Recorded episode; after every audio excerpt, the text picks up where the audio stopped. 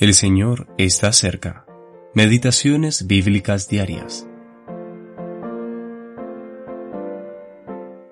Yo, Daniel, miré atentamente en los libros el número de los años de que habló Jehová al profeta Jeremías, que habían de cumplirse las desolaciones de Jerusalén en setenta años. Y volví mi rostro a Dios el Señor, buscándole en oración y ruego.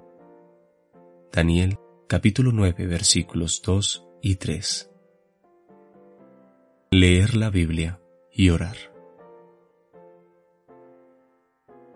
El profeta Daniel es muy buen ejemplo de alguien que se tomaba un tiempo para leer su Biblia y orar todos los días.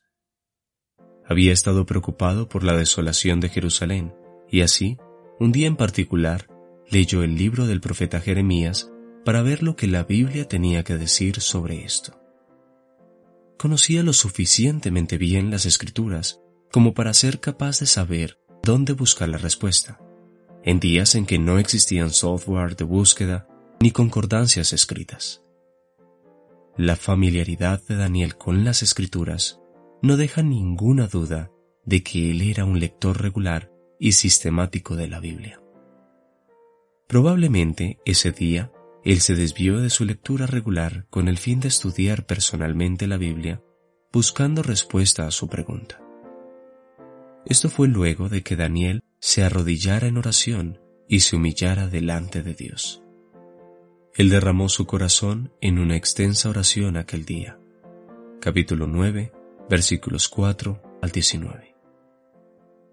Sin embargo, por otros pasajes sabemos que su costumbre era orar tres veces al día.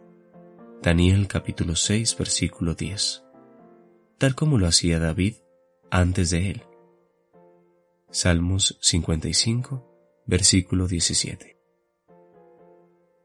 Hay un cántico para niños que a menudo se canta en las escuelas dominicales y campamentos cristianos, y dice así, Lee tu Biblia, ora cada día, si quieres crecer.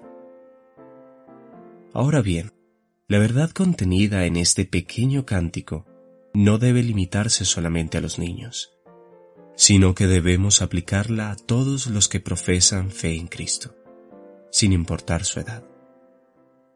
Daniel tenía más de 80 años y sentía que era necesario tener un tiempo de tranquilidad, un tiempo puesto aparte diariamente para leer la Biblia y orar.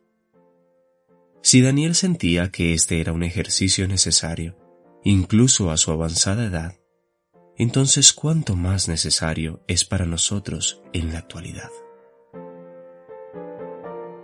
Brian Reynolds